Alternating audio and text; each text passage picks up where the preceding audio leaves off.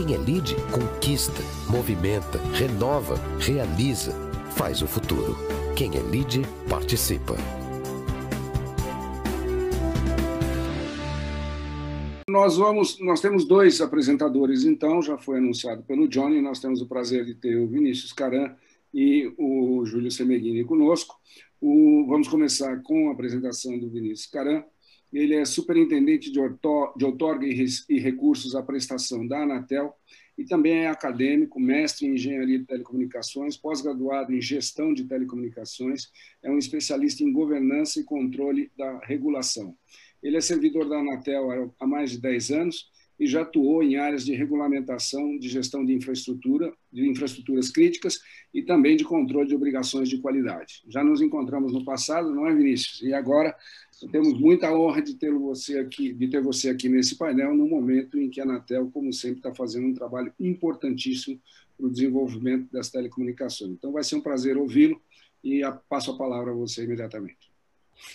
Muito obrigado. Bom dia a todos e a todas aqui que nos escutam. Agradecer a Lide, na pessoa do doutor João Dória, Furlan e do Janete. É, também agradeço aí o secretário Semeghini.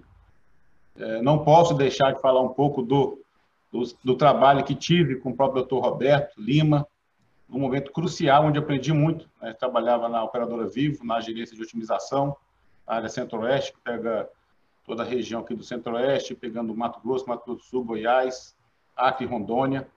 Um trabalho muito interessante de levar conectividade aqui para a região do Cerrado brasileiro, além das regiões é, metropolitanas dessa região. É, momento histórico, onde, no momento, o próprio Roberto, como presidente da empresa, tomou uma decisão, uma das mais importantes que já vi no setor de telecomunicações, ao decidir migrar ou desligar a tecnologia CDMA do Brasil, que tecnicamente seria de melhor qualidade por ter uma largura de banda maior, com portadora de 1.25 MHz, e voltarmos para a tecnologia GSM com portadora de 200 kHz. Porque quando a gente faz a decisão técnica, a gente também tem que olhar que é escalabilidade e mercado. E no momento a tecnologia que trazia maior eficiência, maior retorno econômico e benefício para o consumidor, até com escala de terminais era o GSM. Então, fomos para o GSM, avançamos para o 3G, fomos para o 4G, 4,5G, com portadores agregados, estamos aqui agora discutindo o 5G. Então, já saldo aqui a doutor Roberto. E ao secretário Semeghini, com quem tive a oportunidade de trabalhar, secretário executivo no Ministério, ajudou aí a elaborar, construir a minuta do edital do 5G e outras formulações de políticas públicas. Então, agradeço também. Então, vai ser um painel de muita excelência. Eu não posso aqui deixar de falar aqui em nome da Anatel de que telecomunicação não é mais acessória. Telecomunicação é infraestrutura. Durante muito tempo se questionou, é, é um, um serviço de valor agregado, é um benefício que se tem. Não, hoje telecomunicação é infraestrutura e digo mais, é uma infraestrutura pesada. Por que digo isso? Porque sem telecomunicações todo o sistema para. O coração de diversas áreas econômicas para de bater. É, vimos isso até durante a pandemia, onde todas as áreas econômicas, desde as mais pesadas até o consumidor final, o próprio usuário, precisa das redes, seja para assistir aula, seja para entretenimento, seja para fazer o seu teletrabalho, seja para garantir segurança, entretenimento e diversas outras formas aí de consumo e estímulo econômico. Então, mais do que isso, as telecomunicações são infraestrutura para o novo desenvolvimento econômico, permitindo aí as tecnologias, que a gente chama de tecnologias disruptivas, avançando aí para as verticais do agronegócio, da indústria 4.0, de logística, de IoT, de utilities, de inteligência artificial, machine learning e tantas outras. E isso é fato, é concreto. Muitos se perguntam o 5G vai chegar e vai mesmo fazer essa revolução que estão dizendo? Vai sim. Nós já temos vários pilotos beneficiando a automação de máquinas pesadas no agronegócio, né? fazendo desde o do controle é, das máquinas, desde o monitoramento, da, facilitando uma agricultura de alta precisão, de umidade, de clima de, e outros mais. Na indústria 4.0, a gente vê a diversidade, as possibilidades que se tem no setor de comunicações, ainda mais com a tecnologia 5G, e no release 16, acertado aí pelo conselho diretor, que já está se falando de release 17, mas o release 16 ele traz os três vértices principais do conceito do 5G em seu estado da arte, que é velocidade, o throughput, que é o Enhanced Mobile Broadband, tem a latência, então é Ultra Reliable Low Latency Communication, com latências de 1 milissegundo, e também o MMTC, que é o Massive Machine Time Communication. Então, eu posso oferecer agora customização de serviço, um Network Slicing, SLAs diferenciados. Então, o 5G permite isso, é o grande diferencial. Então, você quer uma rede que tenha uma comunicação crítica de 1 milissegundo de latência, você pode ter. Você quer ter uma rede com uma, um segundo de latência, você pode ter. Você tem uma demanda para ter uma telemetria de verificar a irrigação ou a, ou a umidade do seu terreno, do, da terra, com latências altas e com transmissão baixas de kilobits, você consegue fazer. Ou você precisa fazer um sistema de automação, carros autônomos, que precisam de latência críticas menores que um milissegundo e throughputs altos, você consegue fazer. Por quê? Você tem customização, a gente está colocando no, no edital é, é, possibilidade de largura de banda de até 100 MHz, né? blocos de 80 MHz, mas podendo combinar, se necessário, em mais 20, combinando 100 MHz, que é o máximo hoje de uma portadora 5G. Hoje, né, a, gente fala, a gente falava no passado, quando a gente colocou redes digitais, de fator de 1.8 de digitalização, de mega, é, é, bits por megahertz, a gente está falando até 20. Então, uma portadora de 100 MHz vezes 20, você está falando de throughput de 2 gigabits por segundo, para atender toda a gama de oportunidades. Então, a gente vai trazer, sim, oportunidades para o progresso, para a economia. O 5G comprovadamente trará incréscimo do PIB na ordem de 1 a 2%. Então, é muito recurso. E vou contextualizar um pouco o que está acontecendo aqui nos trabalhos que estamos fazendo aqui na agência. Então, a gente está tá num movimento único, sinérgico, trabalho conjunto da agência, dos conselheiros, das superintendências, do Ministério das Comunicações, do MCTIC, em prol é, das telecomunicações. Quando eu falo isso, a gente tem que falar de modelos mais modernos e menos burocráticos respeito ao TORGA. A gente está falando de espectro, dá um trabalho, a gente tem que dar vamos dizer assim, o grande insumo para as redes sem fio, para as telecomunicações, é espectro.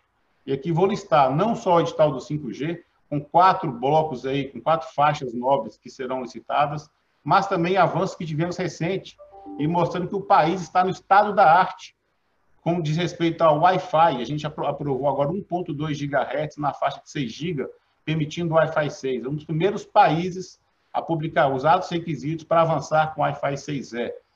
Estamos aí com um chamamento em andamento da, dos, da sobra de 2,5 GB e também do 39,5 GHz. Muito se questiona, essas ondas milimétricas têm efetivo uso? Tem. Eu vou mostrar aqui para vocês que as ondas milimétricas são relevantes. Hoje é possível combinar as frequências mid-band mid com as ondas milimétricas, fazendo camadas underlay overlay, usando a CPE na casa dos usuários e tantas outras aplicações. E não podemos esquecer também no que respeito ao uso de satélites. Né? Tivemos o regulamento geral de satélite, a revisão do regulamento de uso de espectro, tudo para promover espectro para todos os, para todos que os demandam. E digo também redes privadas, que estão aumentando os modelos e demandas para ter redes privadas seguras nas indústrias. É, então, tudo isso está avançando. E sempre com olhar na economia de escala, na harmonização global, para que o país possa avançar. Vou colocar aqui, vou falar um pouco do resultado que foi o trabalho que tivemos ao, longo dos últimos três anos para consolidar esse edital que foi aprovado no dia 1 de março. Foi encaminhado ao Tribunal de Contas da União no dia 19 a precificação, onde está sendo a, a, apreciado pela Corte. Esperamos ter um retorno em breve, para em seguida poder publicar o edital e fazer o certame. Então, nossa expectativa de retorno do do TCU é, no mês de junho, temos um mês para publicação e o certame ocorrer em julho ou agosto. É, depois de muita construção, de discussão com setores, conversamos com a radiodifusão, com o setor satelital, com as prestadoras, com as PTPs, to, toda a gama de interessados, com os vendors. E conseguimos construir nesse edital, eu vou citar aqui os, as, as principais conquistas e convergiram para um edital que eu considero um dos melhores editais para o setor de telecomunicações, quiçá do mundo.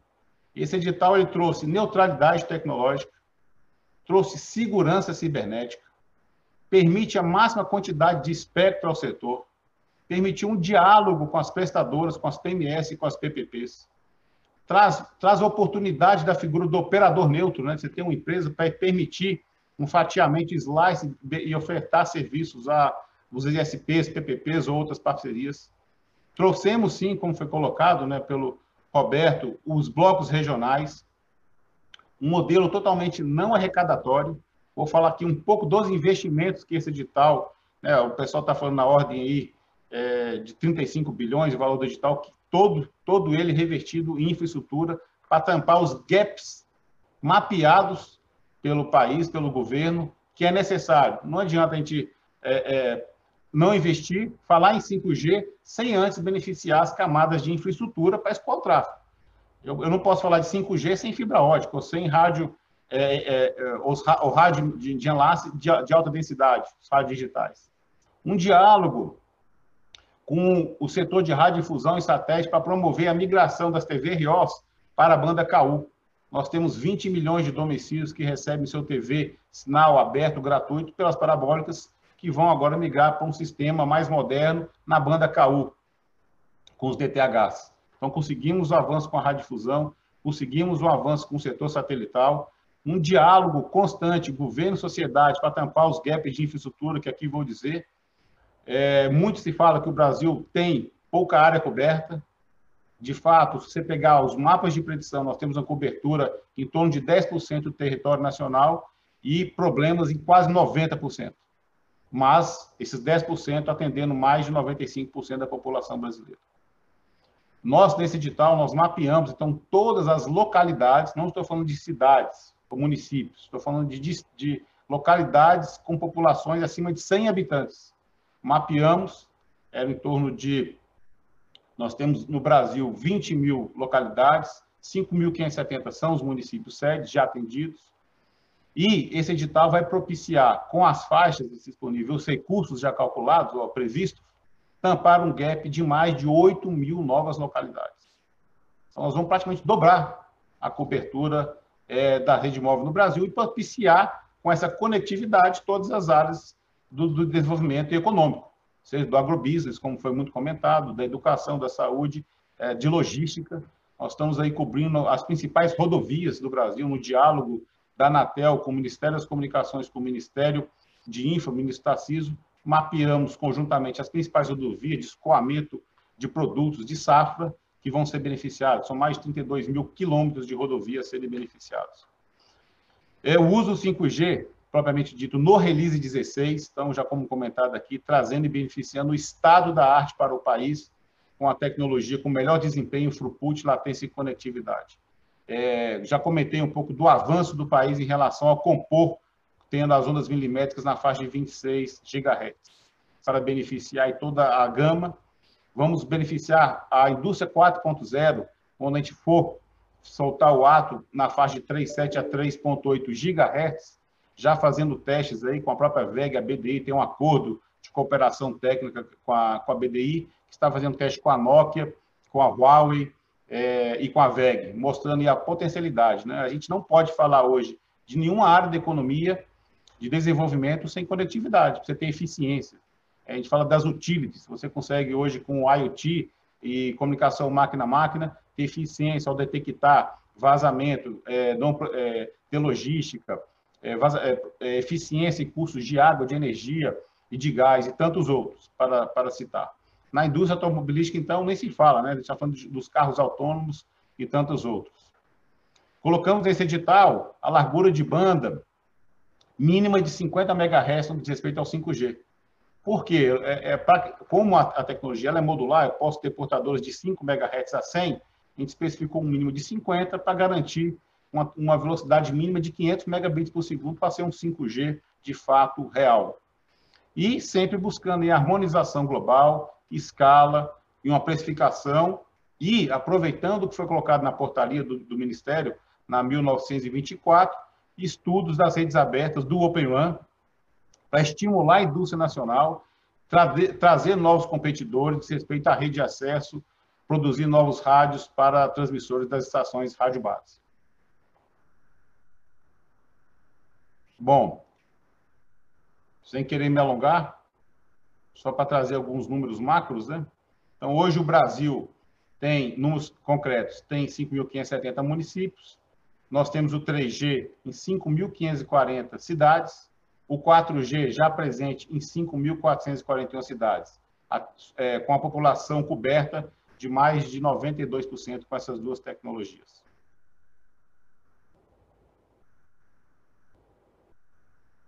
Então, nós esperamos aí que o 5G traça, poderá trazer um aumento do PIB superior a 1%, de 1% a 2% entre 2021 e 2035, trazendo aí, movimentando a economia em 5,5 trilhões nos próximos 15 anos.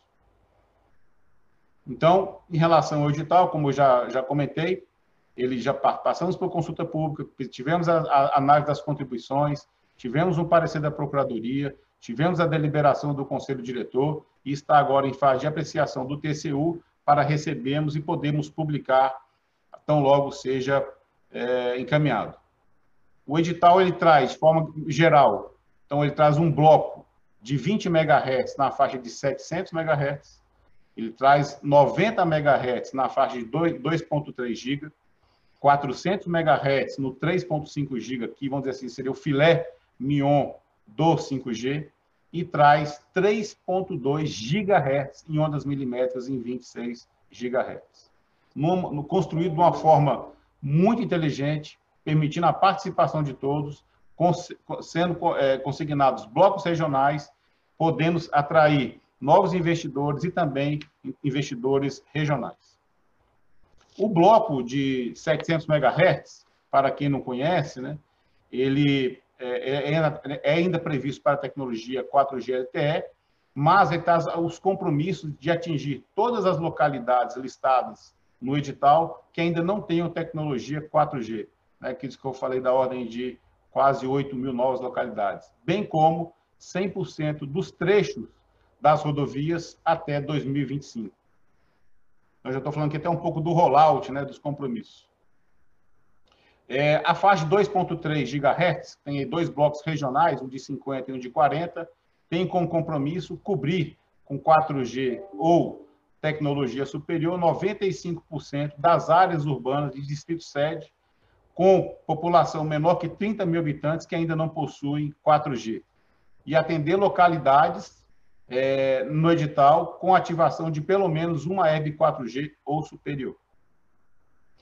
E a faixa de 3.5 GHz tem como compromisso trazer backhaul, que é fibra, para todos os municípios que ainda não detenham.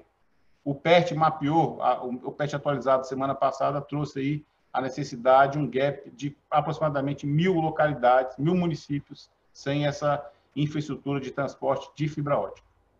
Bem como obriga a levar, de fato, 5G com portadora de no mínimo 50 MHz para todos os municípios brasileiros, é, numa escala, um cronograma que começará em 2022 nas capitais, subindo na relação de ERB de 1, né? a gente fala muito do projeto, né? o Roberto sabe muito disso, o Beguinho também, quando a gente fala de projeto 1 para 1, então, a gente vai subindo, a gente vai colocar uma estação rádio base para cada 100 mil habitantes até julho de 22 nas, nas capitais. Depois, a relação aumenta de 1 AR para cada 50 mil habitantes até julho de 23. Depois, a relação de 1 para 30 mil até julho de 24. Depois, em 2025, cidades acima de 500 mil, já na relação de 1 AR para cada 15 mil habitantes.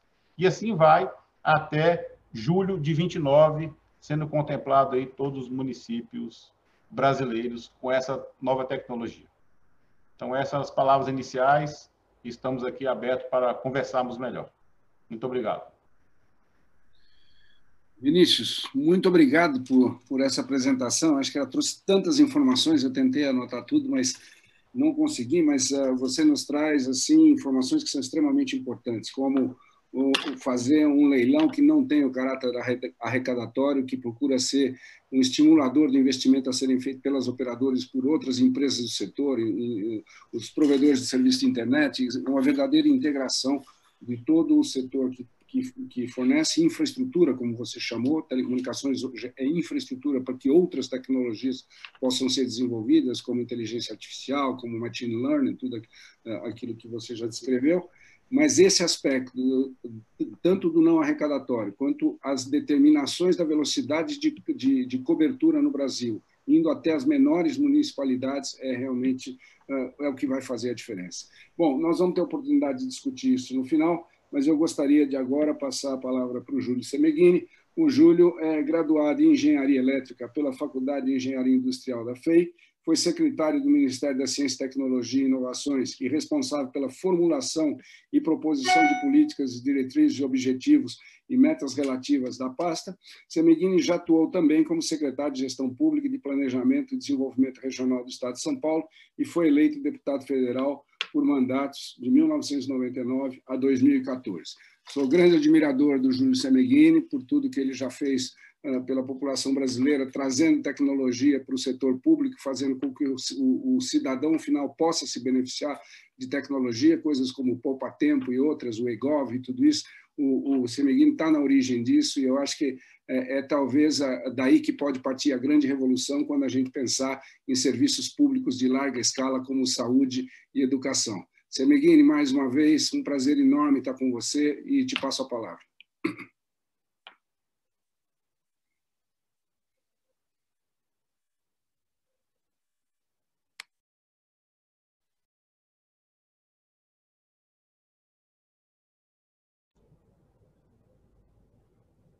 Aí. Ok, agora sim.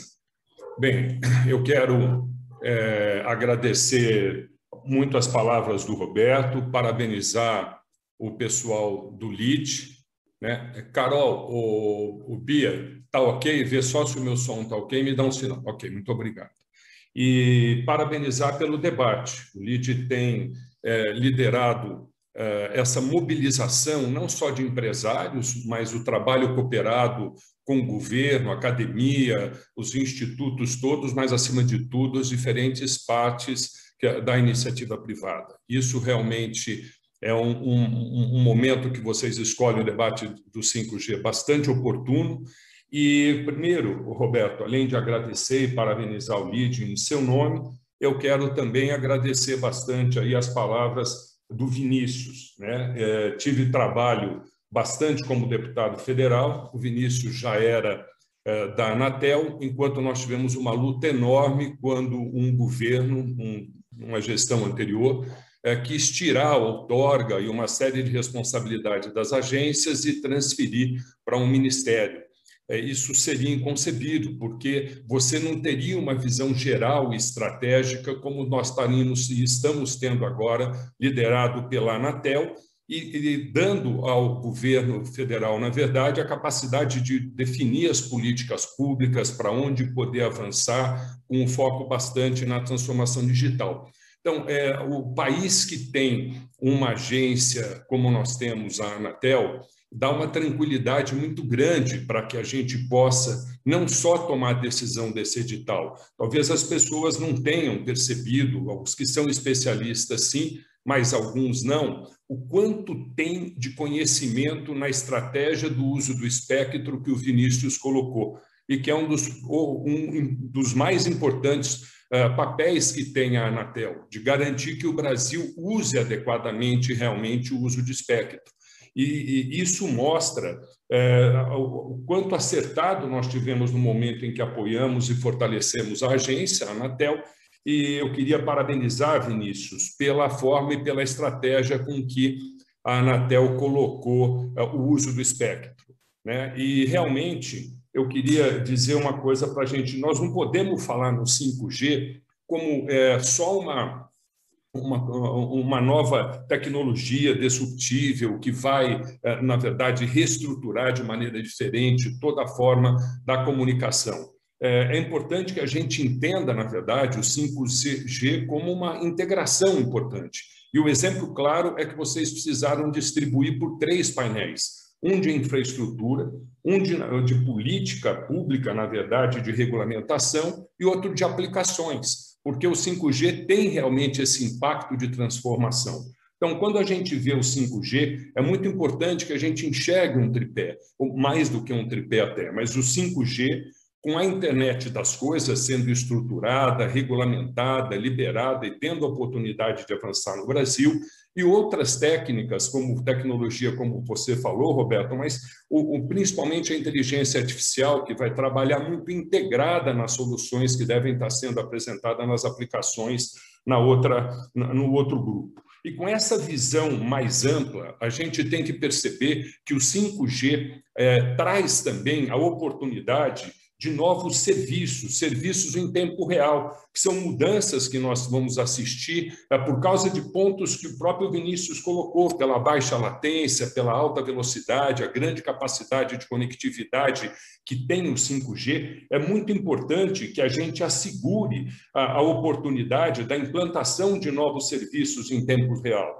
como está sendo feito na saúde, mas como também vai ser feito no transporte e é por isso que foi incluído, na verdade, uma grande oportunidade nas seis, se não me engano, principais rodovias aí que estão no edital, dentro da política pública que veio do Ministério, começou no MCTI, hoje é concluída e implementada pelo Ministério das Comunicações, para que a gente possa, na verdade, levar um, grandes e novos negócios, novas oportunidades para a saúde e para o transporte. Mas mais do que isso, é importante que, ao levar novos serviços, a gente atenda, nesse edital que a Anatel concluiu, setores e áreas que estão totalmente desconectados do nosso país e que, na verdade, sustentam o Brasil, parte delas, como é o agronegócio. Então, é importante que parte dessa estrutura a gente realmente leve para o campo e a gente também consiga colocar no setor de saúde para que a gente possa implementar essa série de coisas que foram colocadas e que estão. O que eu fico muito feliz é que quando a gente imagina isso tudo, a gente vê que a política pública ela é perfeitamente possível de ser implementada com o edital que a Anatel encaminhou ao TCU.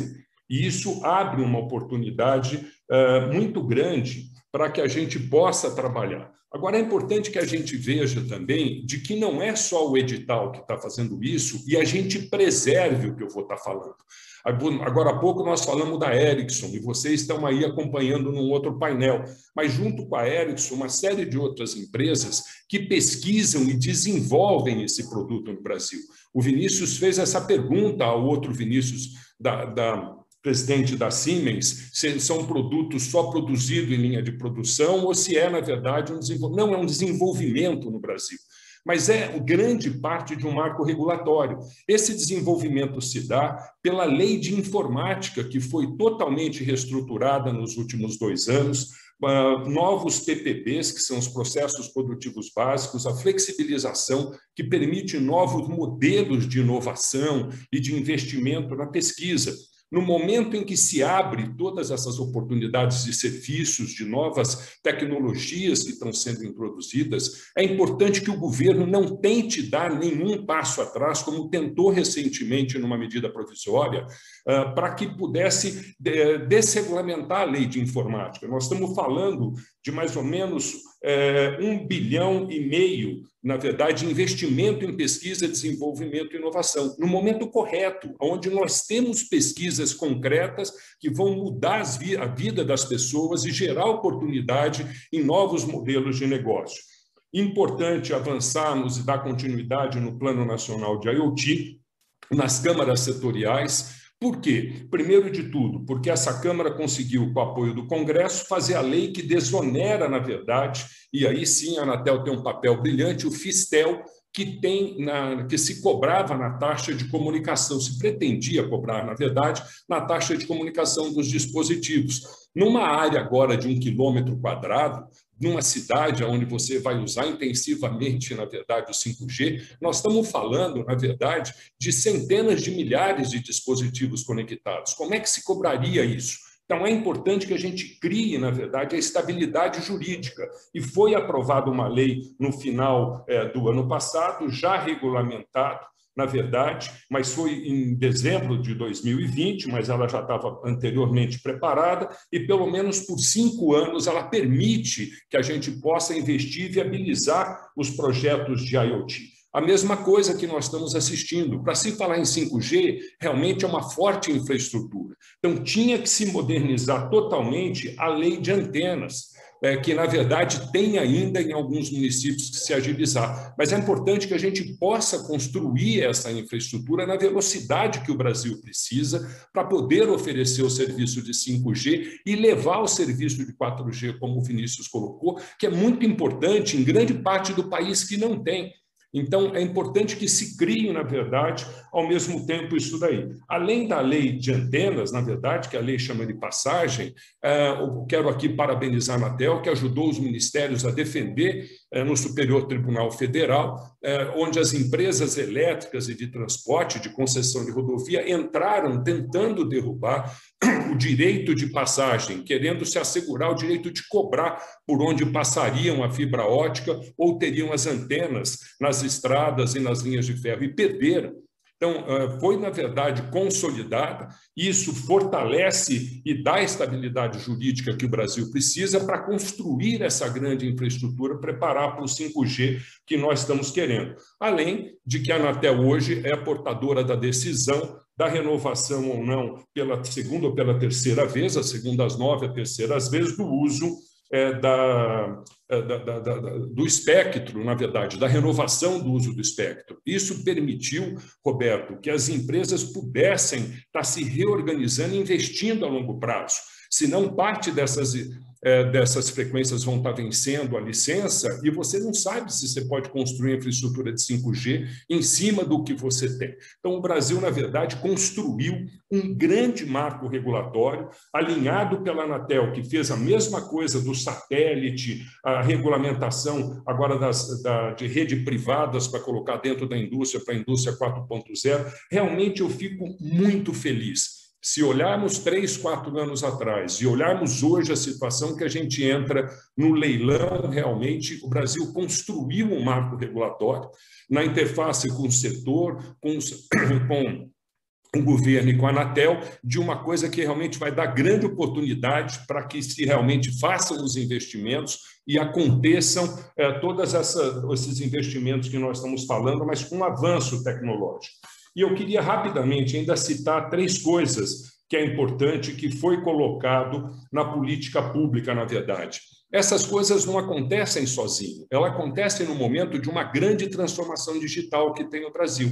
Então, o, o, o, edital, na verdade, o leilão, ele traz parte das políticas públicas que foram colocadas pelo Vinícius de maneira muito importante. Nós temos que, ao mesmo tempo em que a gente permite o investimento da iniciativa privada, que não tem nada a ver com as obrigações ou com qualquer outorga proveniente do leilão, mas sim com a oportunidade de negócio das empresas crescerem. Às vezes a gente fala 20, 30 bilhões. O Roberto já foi presidente de uma das maiores empresas do mundo, na verdade, aqui no Brasil, e ele sabe que uma empresa, no momento de crescimento de oportunidade, chega a investir do seu próprio bolso, às vezes por ano, 20, 30, 15 bilhões, na verdade, sem que tenha qualquer compromisso ou obrigação de investir. É na luta pelo mercado e pela oportunidade do serviço. Então, o que me, me, me deixa bastante confiante de que nós vamos avançar rápido no 5G é porque eh, o Brasil construiu a oportunidade de que os investimentos das empresas possam acontecer,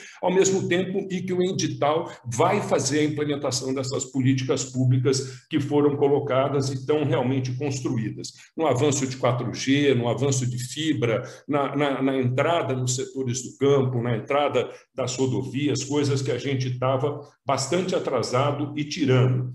Quero parabenizar também pela forma como a Anatel decidiu fazer a migração para liberar o espectro de 3,5, que é muito nobre, ao migrarmos a banda para a banda KU, da banda C para a banda KU, tem um investimento alto realmente a ser feito, mas você limpa definitivamente o espectro, deixa claro qual é o futuro do espectro, não fica só dando passos em dúvidas de como teria. Então, por outro lado, isso tem um risco, que é o valor que não pode ser muito alto, não pode consumir também essa migração de valor excessivo os recursos provenientes do leilão. O recurso do leilão ele tem que ser distribuído ele tem que atingir o avanço no 4G onde não tem, ele tem que garantir o avanço no campo, ele tem que garantir na estrada, mas ele tem que garantir também infraestrutura onde vai se implantar massivamente o 5G, em algumas regiões novas e novas aplicações que têm que ser feito. E esse equilíbrio é que eu quero dizer que a gente acertou lá atrás, quando definiu na lei de que neste momento teria que passar pelo TCU. Porque ao passar agora pelo TCU, mesmo que tenha um pequeno delay, ele dá essa segurança jurídica que tem sido problema várias vezes nos outros leilões. Esse leilão não é a venda de um espectro, é a implantação na verdade, de uma maneira totalmente conectada do 5G na infraestrutura existente, com novos modelos e novas oportunidades de negócio. Essa visão ampla o Brasil conseguiu construir, a Anatel é uma das maiores responsáveis para que a gente pudesse fazer. Quero também parabenizar, dentro desse marco regulatório, a gente está falando, é uma, uma, parte de sem investimento, não sem pagamento de outorga. Acho que depois o Vinícius pode esclarecer, mas eu acho que está previsto já algo, no mínimo de 90% da arrecadação dos valores dessas outorgas serem aplicados em infraestrutura, em investimento real. Portanto, limita qualquer decisão do governo de querer mudar essas coisas no andamento que ele quer fazer.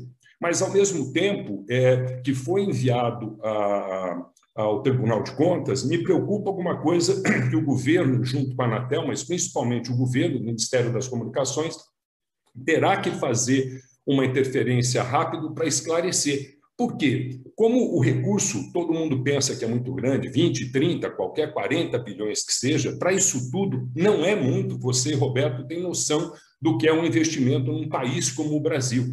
Né? Então, eh, se a gente tem que distribuir isso é uma preocupação que o TCU tem que ter. E esses dois programas, além de dessas políticas públicas que o governo inseriu, que é o Norte Conectado, super, super importante, que é um modelo que só o Brasil precisa, através dos rios você levar conectividade aos grandes centros na região norte do Brasil, que o maior meio de transporte são algumas linhas de transmissão que cortam a floresta, o resto são rios que chegam até as cidades. Então, esse modelo precisa ser implantado no Brasil, também precisa ser definido o valor que vai se gastar para que não tenha um valor excessivo, e o que me preocupa é, é uma dos projetos que está aqui, que é a implantação de uma rede própria do governo. Uma rede própria do governo pode consumir de 1 a 100% dos valores arrecadados que seriam de investimento. Então, é importante que o TCU, junto com o, com, com, o pessoal do governo agora e, e coordenado pela Anatel,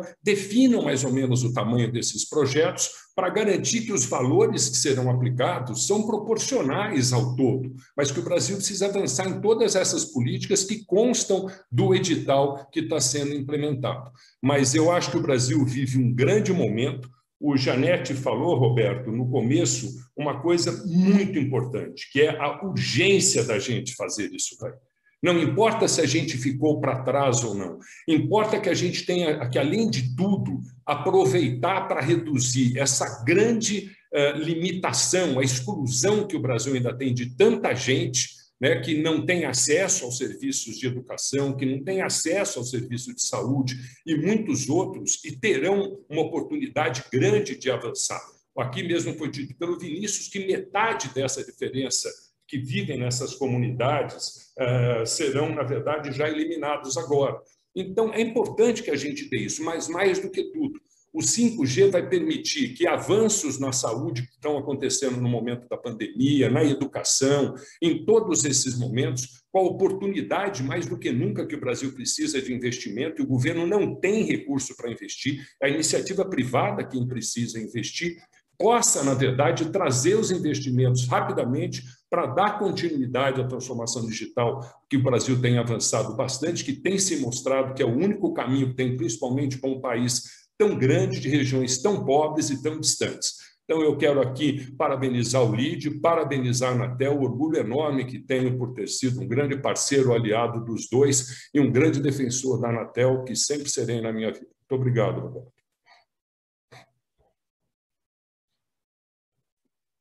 Júlio, é, é sempre um prazer te ouvir. Vinícius, foi fantástica a sua apresentação, ela nos enche de, de confiança, pelo otimismo da gente ter conseguido construir um, uh, um modelo de leilão que seja favorável aos investimentos, e investimentos com velocidade, foi a última menção que o, que o Júlio fez, de que a gente precisa fazer as coisas com urgência, e, ao mesmo tempo, do Júlio dizer que nós temos um quadro regulatório hoje que dá a segurança jurídica que os investidores precisam para poder, poder fazer investimentos que a gente sabe que são de longo prazo. Nós estamos falando de infraestrutura, como disse o Vinícius, e isso a gente não faz para dois anos, três anos, a gente faz para décadas. Né? Os valores são enormes quando a gente está falando de 35, milhões, 35 bilhões de reais.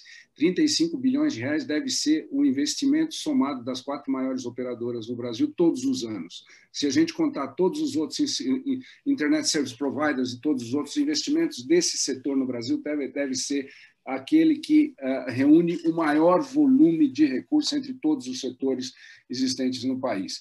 Uh, nós deveríamos agora abrir para perguntas e respostas. Eu sugeria que aqueles que têm perguntas possam fazê-los pelo chat.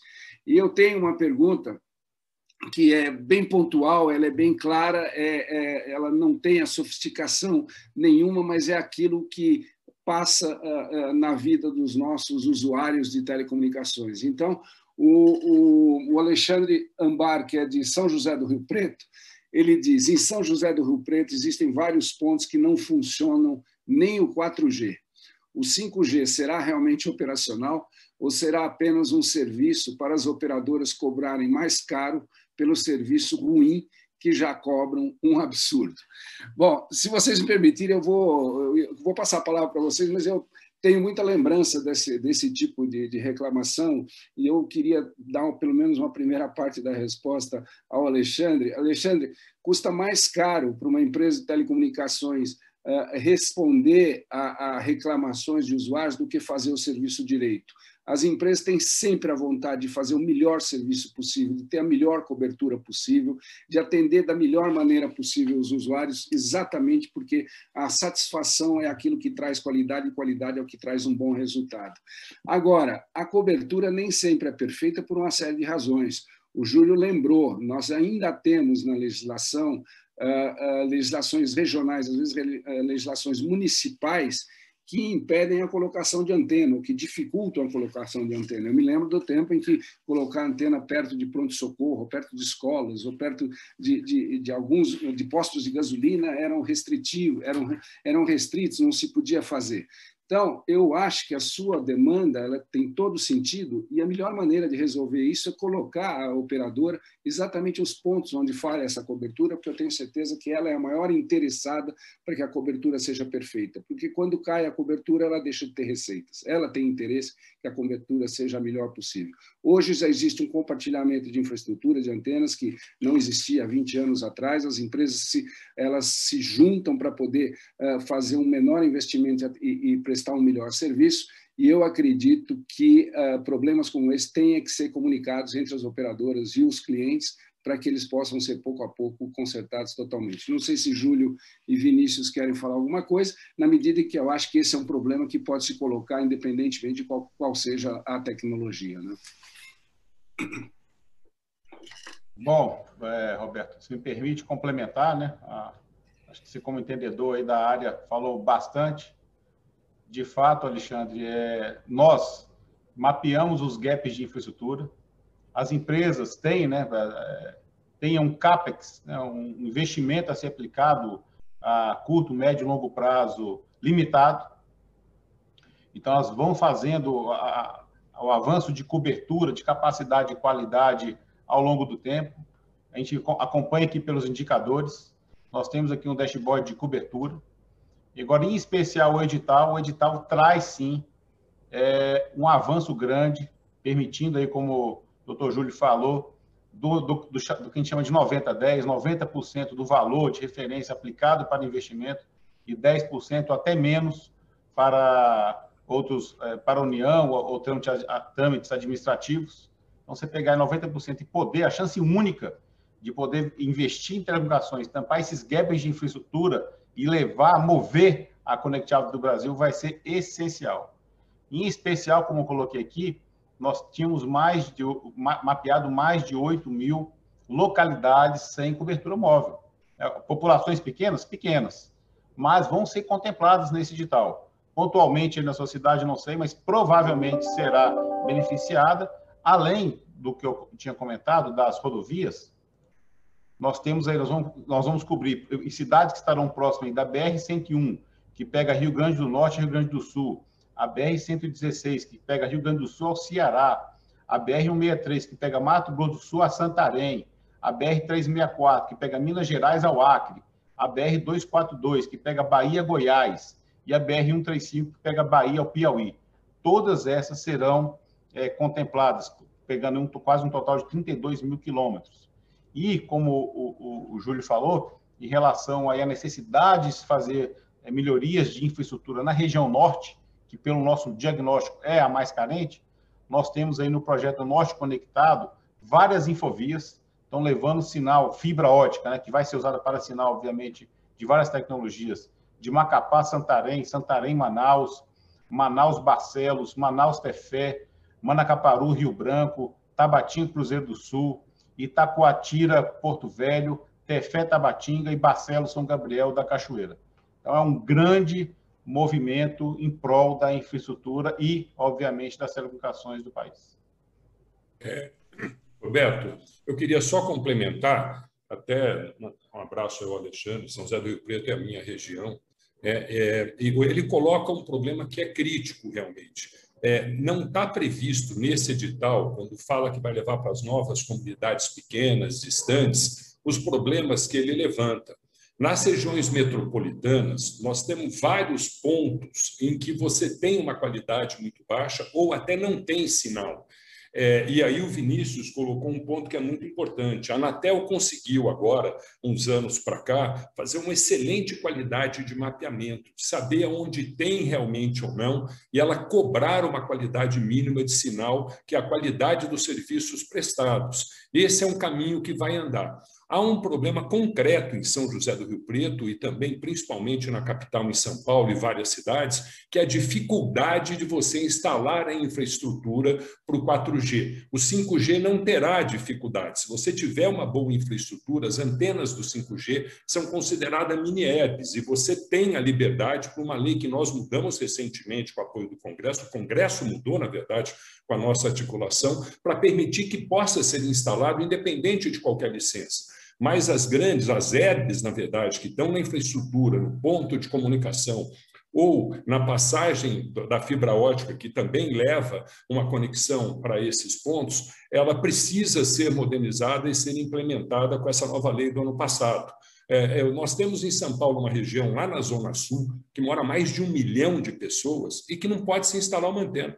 Tem, na verdade, Roberto, uma única antena que, com apoio da empresa que você foi presidente, a gente conseguiu, na justiça, instalar, porque não liberam por uma série de restrições. Então, é um pouco de cada um. Precisava modernizar a lei que foi modernizada o ano passado, e a Anatel precisa realmente ter o controle da qualidade dos serviços nas regiões metropolitanas para que isso possa avançar. Eu acho que esses dois juntos agora vai avançar bastante a qualidade nas regiões metropolitanas aproveitando, é, é, Roberto me permite, Júlio e os demais, trago aqui o apelo, né, como foi colocado, de sensibilizar os governos locais, os municípios, para beneficiar, facilitar e não criar obstáculo para o acréscimo dessa infraestrutura. Então, passagem de fibras, direito de passagem, é, exigência de alvará. É, a gente tem muito claro e seguro, né? A gente trabalha com radiação ionizante, não casa mal saúde, a gente segue vários protocolos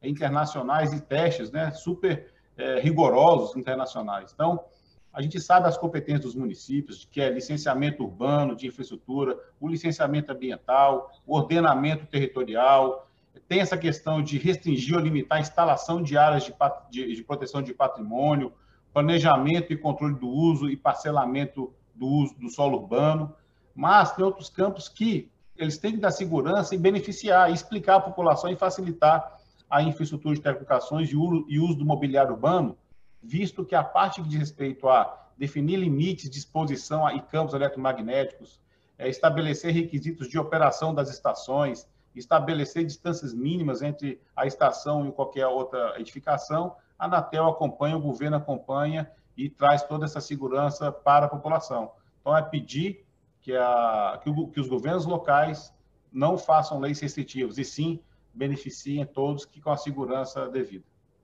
Acho esse ponto é extremamente importante, Vinícius, e que os governos locais sejam estimuladores da melhoria de qualidade das redes nas suas cidades, porque ele é que vai trazer essa melhoria que vai trazer melhoria da possibilidade de oferecer educação, saúde usando tecnologia. Nós temos que lembrar que as cidades são dinâmicas, elas vivem, e que hoje, usando frequências altas, você constrói um prédio em algum lugar, uma, uma, uma cobertura que parecia boa pode mudar, pode piorar naquele momento e precisa ser readequada. As antenas precisam ser recolocadas, ou se criar novas antenas, usar o teto de edifício, essas coisas todas. E isso eu tenho certeza que as operadoras têm toda a vontade de fazer, porque para elas a queda de conexão é queda de receita. Elas são as maiores interessadas em fazer com que os serviços funcionem de maneira fluida. Receber reclamações no call center custa muito caro, perder clientes custa muito caro.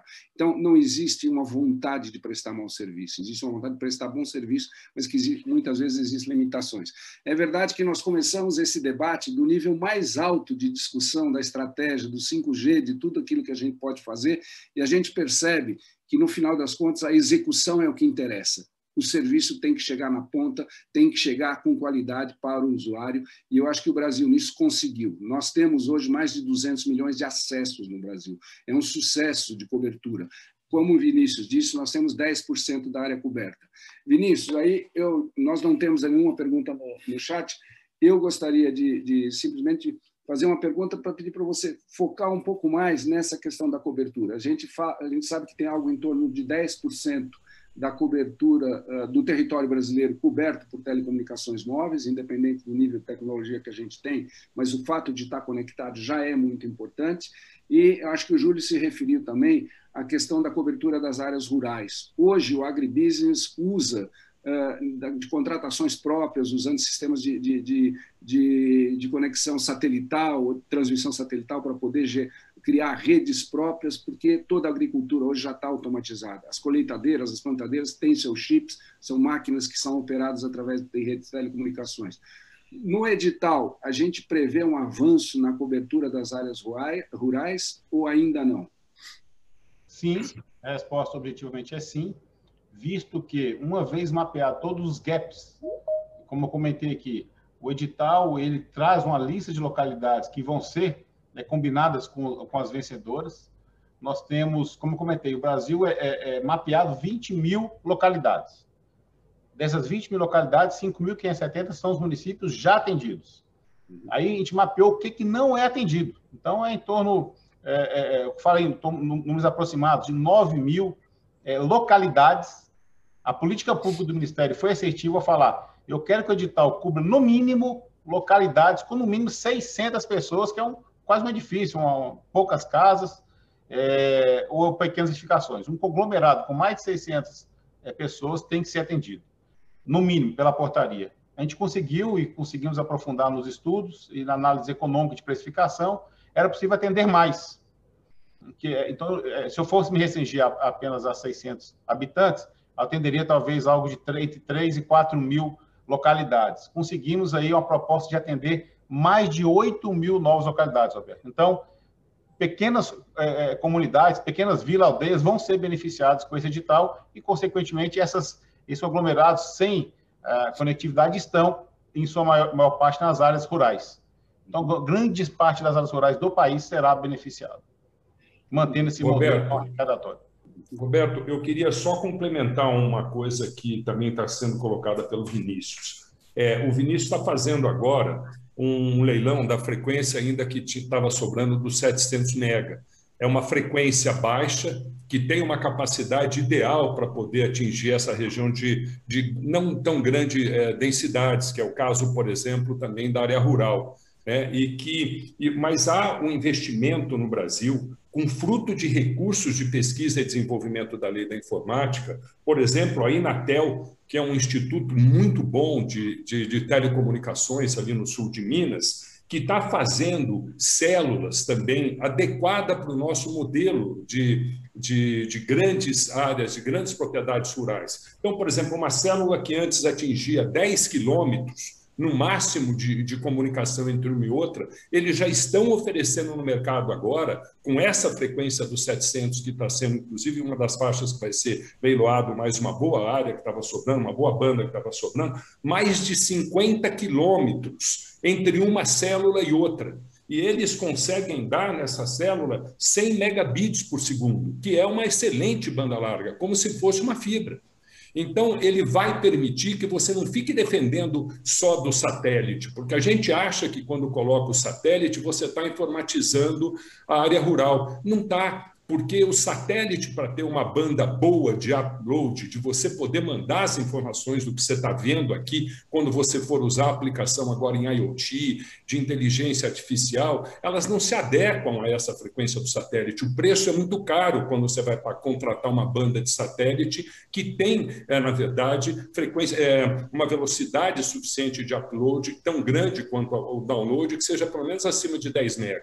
Então, é, vindo agora dessa forma de infraestrutura terrestre como está sendo construída, com aproximadamente aí 50, 60 quilômetros de distância entre uma e outra, os as próprias associações rurais, coordenada pelo Ministério da Agricultura, já está articulando que você consiga fazer uma grande célula entre as grandes produções rurais porque as pequenas vão ser atingidas pelo que o Vinícius falou, graças a Deus. Com o trabalho que a Anatel fez, grande parte das pequenas comunidades rurais que nós temos aqui em São Paulo, mas principalmente em outros estados, estarão entre essa quantidade de 8 mil localidades que eles estão colocando. Eles vão levar a conectividade até lá.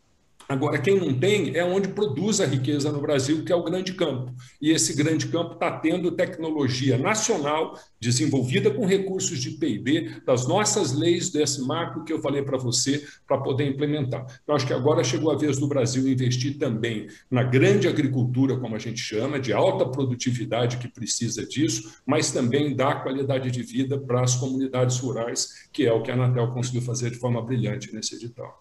É, é fantástico, Dino, que cria a possibilidade de descobrir daquilo, aquilo que você se referiu agora há pouco, de criar outros setores produtivos. Nós vamos ter a possibilidade da criação de, de empresas prestadoras de serviço de conexão nas zonas rurais, que hoje não existe, que vão se estabelecer lançando fibra ótica e fazendo comunicação por rádio, para atender esse que é o maior setor de atividade no Brasil, responsável por grande parte do nosso superávit comercial né, que é o setor rural. Então, cria-se um novo subsetor a cada vez que se investe, que se cria um quadro regulatório que permitem as, as, as empresas usarem aquilo que é o único recurso finito que nós temos, que é o espectro. Mas o espectro e... é o oxigênio para quem quer fazer telecomunicações móveis ou por rádio. Então, e, Roberto, eu como... Estando bem isso e com um quadro regulatório adequado, não há dúvida que nós teremos no Brasil empreendedores para cobrir todos esses espaços. E uma coisa que é importante a gente aproveitar, só para ser rápido, a agricultura vai, vai indo de geração para geração. A geração que hoje está no campo, conduzindo, ajudando os pais ou já assumiram, é uma geração nova que gosta da tecnologia, está preparada para implantar. E a quantidade de novas pequenas empresas que estão nascendo para prestar esse serviço que você falou é incrível. E como aumenta a produtividade, conecta o campo com o mercado consumidor, com os laboratórios, com as coisas de genética, no caso, é, é incrível. A gente fica apaixonado quando vê a aplicação. E a gente fica surpreso quando vê como o pessoal do campo hoje está preparado para mexer com a tecnologia. E já mexe, né? já tem muita implantação, ainda com uma infraestrutura que não é a mais eficiente, portanto, com custos um pouco mais elevados, mas vão se beneficiar de tudo isso que está sendo programado. Vinícius, você ia falar, eu te interrompi. É, complementando, Roberto, olha só que interessante, né? A gente vê hoje iniciativas de estados e municípios fazendo parcerias público-privadas. E funciona. Então, vou dar exemplo que o Piauí conectado, tem o Minas Comunica, temos a, a Porto Alegre conectado. E você Porto Alegre saiu da, da, da, posição número 65 do ranking de, de cidade amiga da internet para primeiro, fazendo política pública, fazendo a, a, toda a conectividade da cidade, da, das secretarias, do, do, do transporte, o Piauí está fazendo, Minas fez, e, o, e outras iniciativas. E voltando aí ao tema do espectro dos 700, a, as prestadoras têm com seus vendas PET, features específicas, que eu tive até a oportunidade de usar na época do 850 MHz, de fazer o Extend Range, eu tinha é, raios de até 80 quilômetros. Então, no 700, como, como o Júlio comentou, você tem esses 50 quilômetros com um throughput alto. Então, esse, esse edital, além de ter o 700, ainda uma banda de 700, que permite essa underlay, essa cobertura e frequências maiores dando capacidade, né, adensamento, então tem esse mix.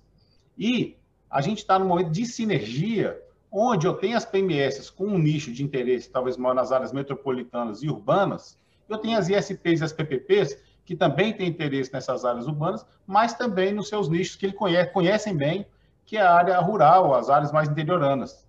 Então, hoje, o modelo permite, então, você ter parcerias, o 5G permite o slicing para você ter um operador neutro e fatiar e, e, atender vários ISPs locais, ou até mesmo parcerias da, dos PMS permitir o uso secundário do espectro para esses que queiram entrar e melhorar a cobertura na área rural do país, atendendo a, os, os interesses de todos.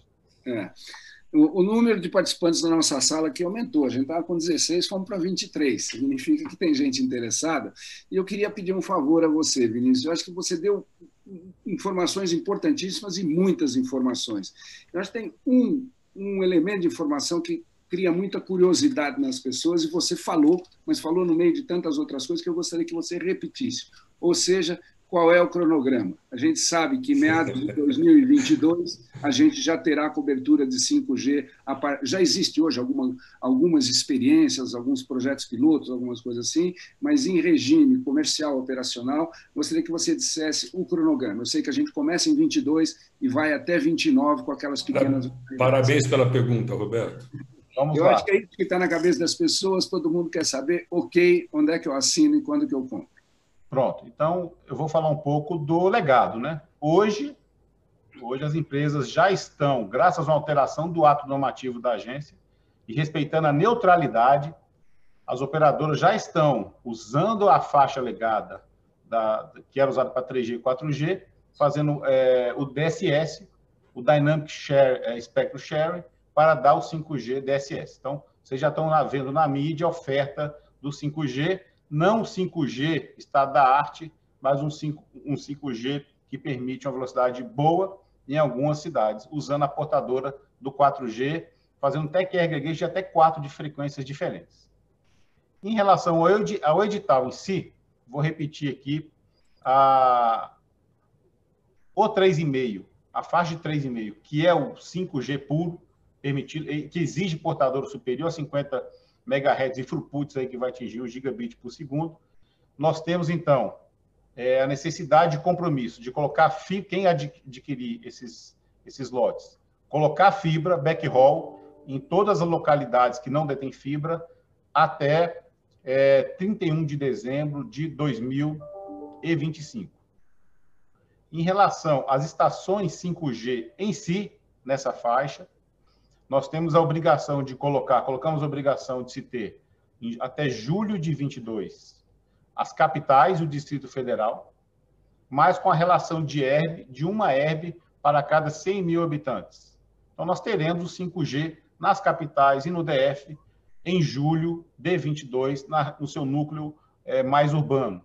Uma herb para quantos habitantes? 100 mil habitantes, até julho de 22, nas capitais. Para quem não sabe, ERB é a estação rádio base, a antena, tá? É uma, um, um, um, item de cobertura. Isso, uma antena na proporção de um para cada 100 mil habitantes. Eu posso até passar a estimativa dos números, mas vai de... deixa eu só passar para em termos de curiosidade, algumas pessoas perguntam isso também. Então, nós vamos ter 5G nas capitais e no Distrito Federal até julho de 22, nós devemos ter uma, no mínimo uma estação para cada 100 mil habitantes. E aí isso traz, em média, aí, 504 estações rádio base é, nas capitais até julho de 22. Com 5G. Com 5G já, release 16. O estado da arte aí para todos poderem usufruir da velocidade, latência e, massiva, e, e comunicação massiva. Aí para 23, para julho de 23, então, entre julho de 22 e julho de 23, nós vamos dar adensamento.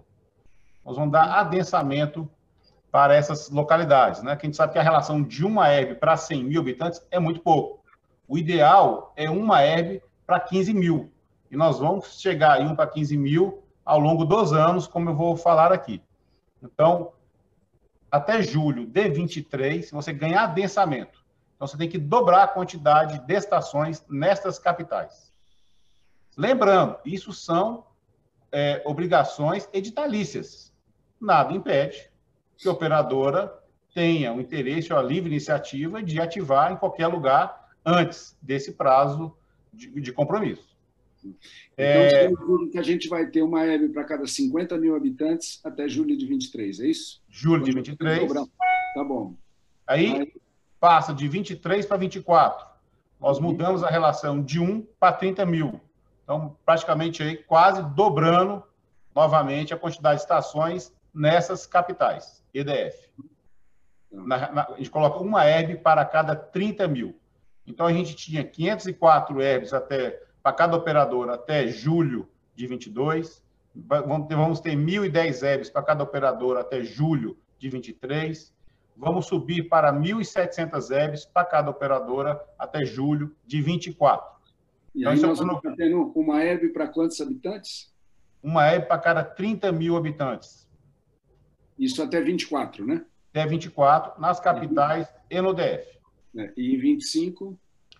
Depois nós passamos para 25, onde, onde aumenta seu adensamento nas capitais, na razão de uma herb para cada 15 mil habitantes, que é o, é o, é o que a gente considera o mínimo razoável para a, para a estabilização da rede, bem como, bem como atendimento a todas as cidades com mais de 500 mil habitantes, que são apenas 53 localidades, até julho de 2025 ok? Mais de 500 mil habitantes, né? Isso. Já na razão de uma herb para cada 15 mil habitantes. Tá. Aí, seguindo o cronograma, até julho, entre 25 e 26, atendimento das cidades com mais de 200 mil habitantes. Em torno de 106 localidades. Aí você disse, ah, deu uma falhadinha aqui, 25 a 26, quantos, eh, quantos habitantes? Cidades com. Cidades acima de 200 mil habitantes. 200 mil habitantes, tá. Ok. Entre 200 e 500, né? As 500 já terão sido cobertas. Estamos em 26, ou seja, daqui a quatro anos e meio, praticamente. Atendemos aí já as grandes, maiores cidades, grande maior parte da população. Aí segue, né? Tem um cronograma que segue. Então, entre 26 e 27, cidades acima de 100 mil habitantes. Então, entre 100 e 200 mil, entre 25 entre 2026 e 2027. Uhum. Já na razão de 1 para aí já, já é tudo para razão 1 para 15. Uhum. Depois, entre 27 e 28, cidades acima de 30 mil, entre 30 e 100 mil habitantes.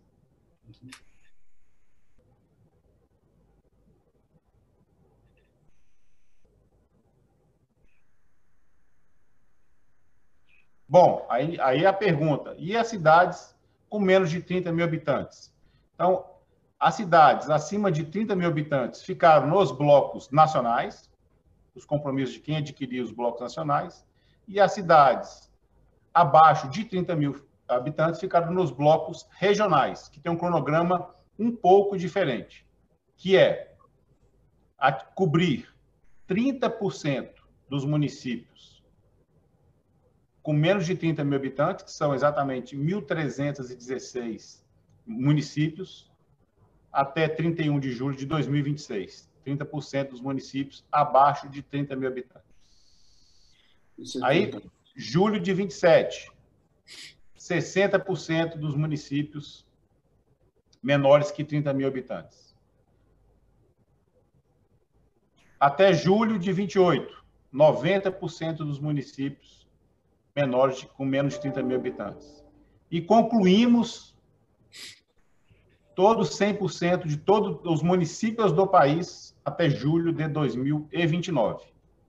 Mais uma vez, esse é o cronograma, estamos apenas aguardando a validação do, do tribunal, mas onde que foi muito discutido aqui, até para respeitar a, a, a, o fôlego, a, a economia, a entrega dos produtos, mas nada impede que as operadoras se antecipem e, e façam esses atendimentos antes desse cronograma que aqui relatei. O, Vinícius, eu tenho uma pergunta também para complementar do Roberto. É, independente de você estar falando da infraestrutura das cidades, também é importante e tem também a capacidade de você estar aplicando já soluções de 5G é, regionalmente ou na área rural, de uma série de outras aplicações que estão discutindo na outra sala, né? Você tem uma série de outras formas, não está prevista nessa limitação mínima que você explicou, mas que permite que, na verdade, possa imediatamente implementar o 5G com várias outras aplicações na área da saúde ou na área de na área de, de agricultura, essas outras coisas. Estou certo, Vinícius? Correto. A, a empresa tem a livre iniciativa, uma vez adquirido a autorização de RF, ela pode começar a implantar. É então, a gente está fazendo... É, é, é, o que você disse no início da sua fala, né, Vinícius, que telecomunicações é fornecer infraestrutura e depois essas indústrias de prestação de serviço, seja de saúde, educação e tudo isso, nós vamos ver aparecer aí um sem número de empresas interessadas em usar essa infraestrutura para fornecer serviços. Né?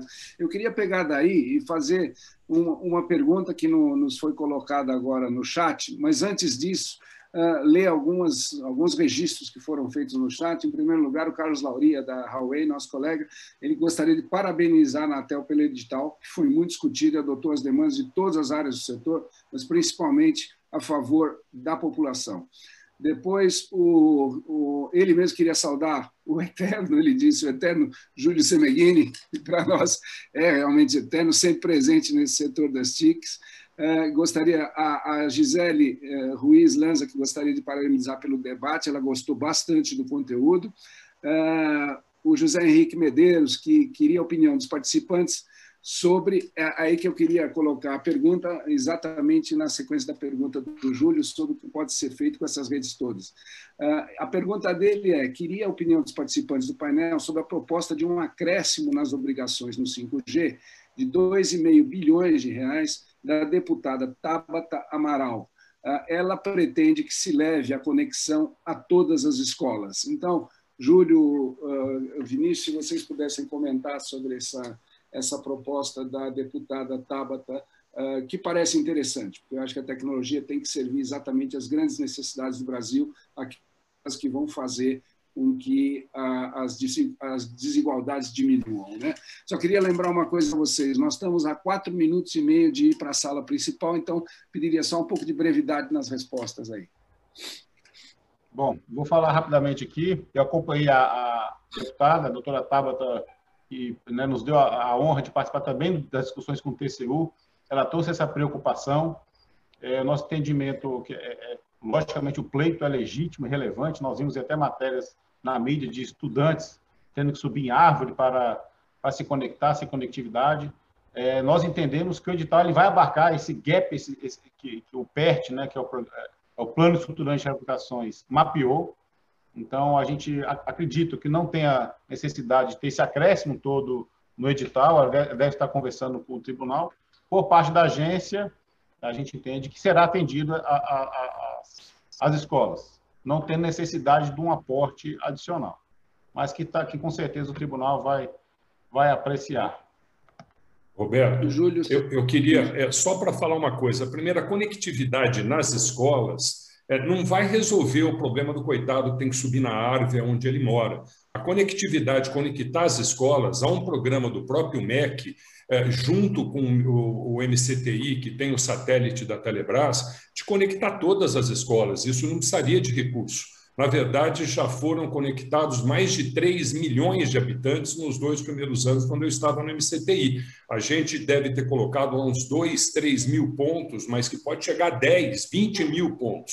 O que tem, na verdade, é que a escola não é tão difícil de você conectar. O mais difícil é fazer o que o Vinícius colocou. Como é que você vai dar cobertura onde essas pessoas moram? Ela não adianta ela ir para a aula. Hoje o grande problema é ela poder ter a lição da casa dela ou em algum lugar próximo à casa dela onde ela possa ir é, ter a aula. Então, você tem que discutir muito mais amplo do que as escolas. As escolas é, é uma decisão de governo. Se o governo quiser, ele conecta isso em um ano, dois anos. Se juntar o programa de conexão do MEC, que tem de escolas conectadas, com o programa de satélites, que também tem, é, que a Anatel acompanha, feita pela Telebrás, com o Ministério das Comunicações agora para onde foi a Telebrás, isso está indo bem e poderia ir muito mais rápido ainda. Eu não entendo como é que pode ter, possa ter alguma escola não conectada no país. Mas, de novo, eu lembro, isso não resolve o problema das pessoas que estudam, dos estudantes. Esse problema tem que ser um pouco mais amplo. É, eu acho que está tá muito bem colocado e, e, aquilo que a gente ouviu do Vinícius sobre as contrapartidas de quem participar do leilão, no sentido de fazer a implantação de fibra pelo Brasil todo, com certeza a, a fibra chegando nas localidades, uma das primeiras uh, instituições a serem conectadas serão as escolas. Isso uh, acaba acontecendo por si só. Nós precisamos aumentar muito o backhaul de fibra e também da transmissão seja satelital, seja por rádio, aquilo que for necessário, para incluir essa cidade todas, para que elas possam ter o benefício. E aí as escolas deverão ser as primeiras a serem, a serem beneficiadas disso. Nós estamos no final, temos um minuto e quarenta. Se vocês me permitirem, gostaria de só tirar algumas coisas, ou de, de registrar algumas coisas que eu tirei dessa conversa, que foi fantástica. Em primeiro lugar, o entusiasmo, tanto do Vinícius quanto do Júlio, quanto aquilo que foi feito pelo governo e pela agência reguladora, tanto no, na, na, preparação desse leilão de 5G, que, nas palavras do Vinícius, é um leilão que pode ser exemplo no mundo, pelo fato de não ser arrecadatória e de ter sido, uh, ter sido feito em modos de contrapartidas uh, uh, das operadoras, em forma de negociação, com a participação de todo o setor, não é nada impositivo e com um equilíbrio econômico que será buscado.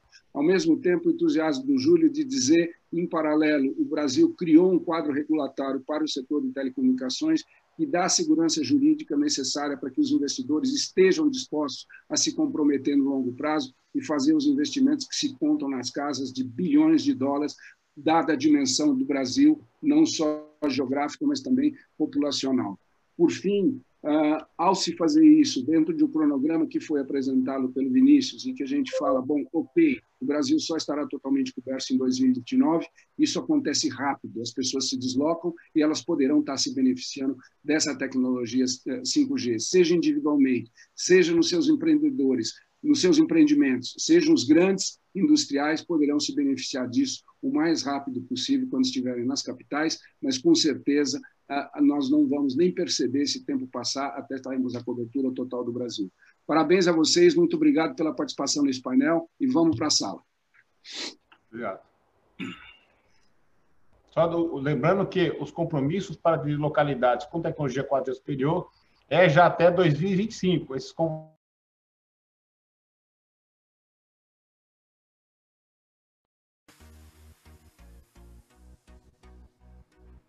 Olá, olá, olá. Acho que já voltamos aqui para nossa sala.